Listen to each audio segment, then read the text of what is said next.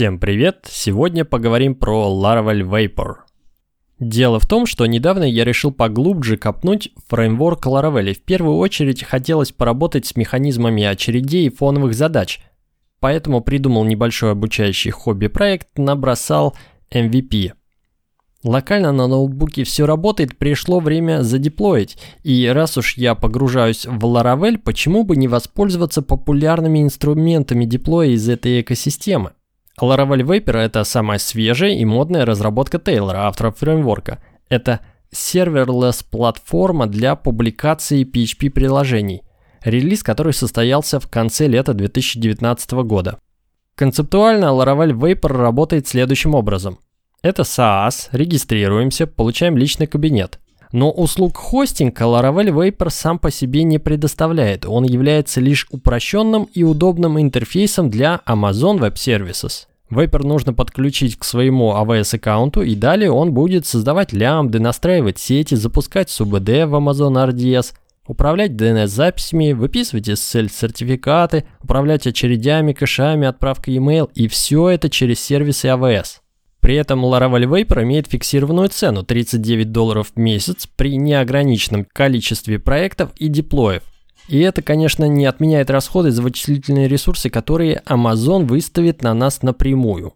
Бизнес-модель понятна, удобная панель управления и удобный CLI-инструмент поверх страшного AWS, да еще и заточенные под PHP-проекты, в частности под Laravel.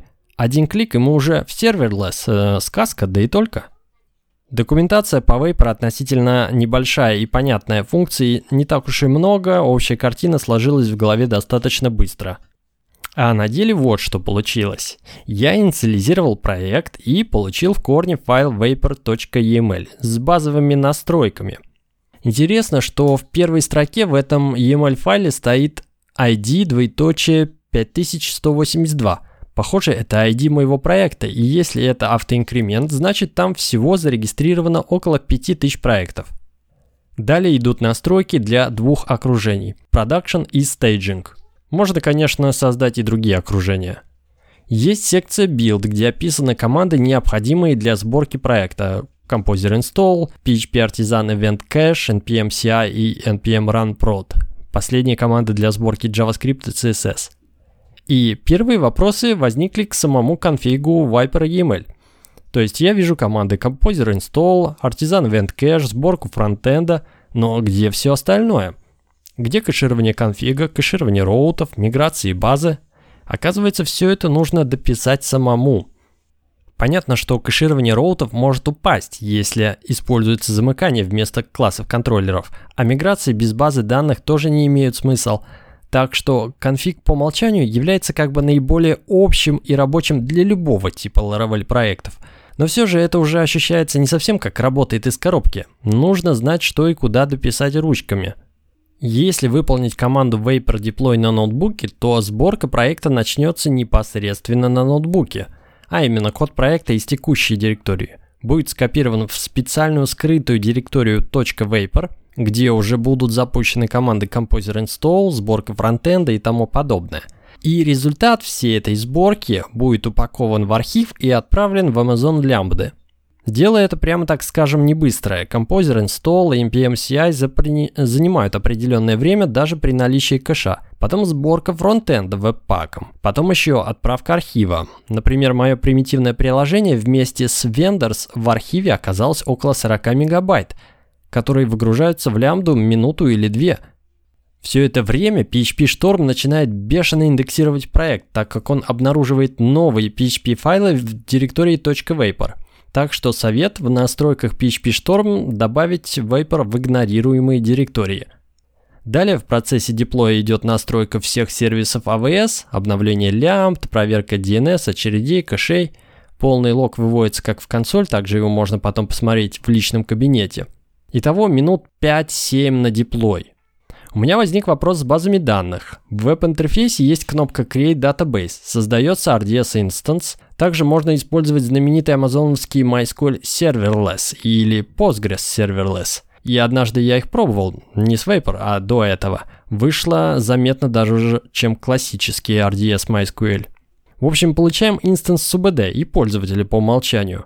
можно создать дополнительных пользователей. Но где кнопка «Создать конкретную схему базы данных внутри инстанса»? Насколько я в итоге понял, нет такой функции. Предполагается, что на один инстанс одна база данных внутри по умолчанию. И это несколько расточительно, так как для невысоко нагруженных проектов можно было бы сэкономить, если внутрь одного инстанса, одного сервера MySQL положить две базы, и для продакшена, и для staging, или, например, staging и testing вместе.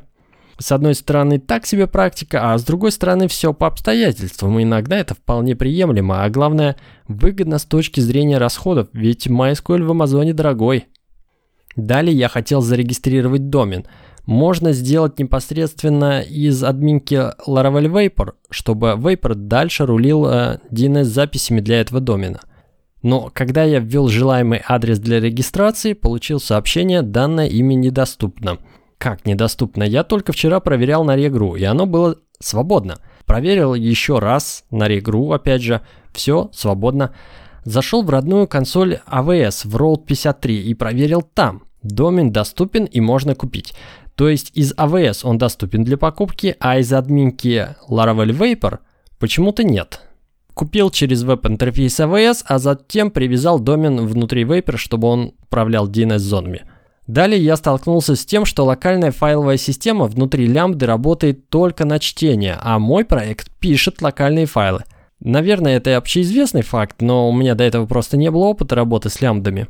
Тут расскажу немного про сам проект, который я пытался запустить, это веб-интерфейс для инструментов статического анализа PHP-кода. То есть пользователь заходит на сайт, указывает адрес репозитория, репозиторий клонируется, запускаются статические анализаторы и в конце пользователю выдается отчет.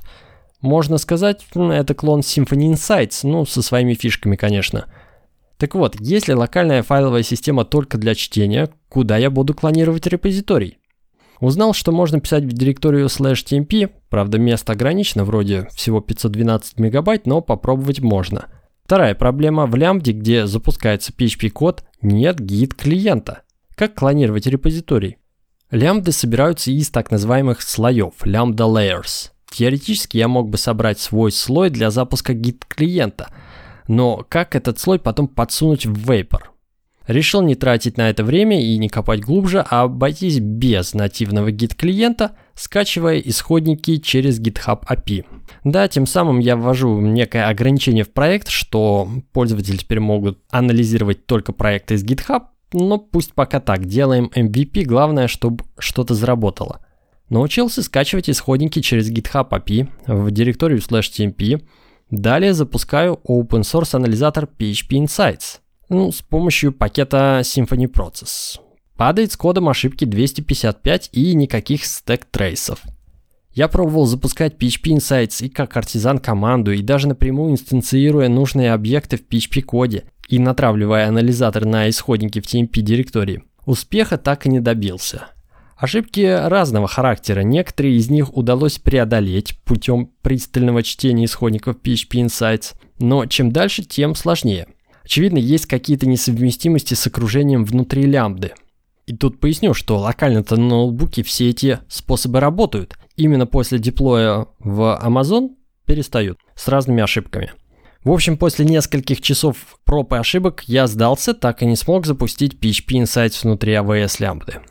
При этом очень большое время требуется на получение обратной связи. Например, добавил один дебаг print в код – Делай деплой, который длится минут 5-7. Логи ошибок можно посмотреть в веб-интерфейсе Viper, но там не видно стек трейса, только описание ошибки или эксепшена. Тинкером подключиться тоже нельзя. Отлаживать очень тяжело.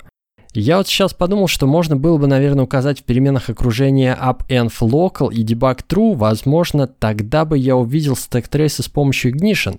Э, в итоге задеплоить мой проект целиком в serverless с помощью Laravel Vapor не удалось. Я мог бы теоретически разделить проект на сервисы или микросервисы, как их ни назови, и веб-интерфейс запускать э, на serverless платформе, а воркеры, которые клонируют гид-репозитории и делают статический анализ кода на классических виртуалках. Или может быть даже в каком-нибудь Amazon Fargate в докер-контейнерах – но все это пришлось бы настраивать самому. Viper мне с этим не помог бы. Так имеет ли смысл использовать Vapor вообще? Ну, в целом у Serverless есть преимущество, очень простое и быстрое горизонтальное масштабирование. А если посмотреть, сколько всяких сервисов Vapor поднимает и настраивает в Амазоне под капотом, а за меня, так скажем, автоматически, не представляю, сколько времени заняла бы настройка всего этого вручную. Причем, если делать через веб-консоль AWS, это просто долго. А если все грамотно описать в форме Infrastructure as a Code, ну, например, в CloudFormation или Terraform, то тут уже нужны особые скиллы. Или нужно нанимать отдельного клауд-инженера. Так что цена в 39 долларов за, так скажем, упрощенную админку к AWS в виде Vapor может иметь экономический смысл. На этом я пока решил оставить эксперименты с Vapor и попробовать Laravel Forge. Систему настройки и конфигурирования серверов, заточенную под PHP – Классических виртуальных серверов, никаких лямп, никаких сюрпризов, думал я, но и там были всякие приключения. Об этом в следующем выпуске.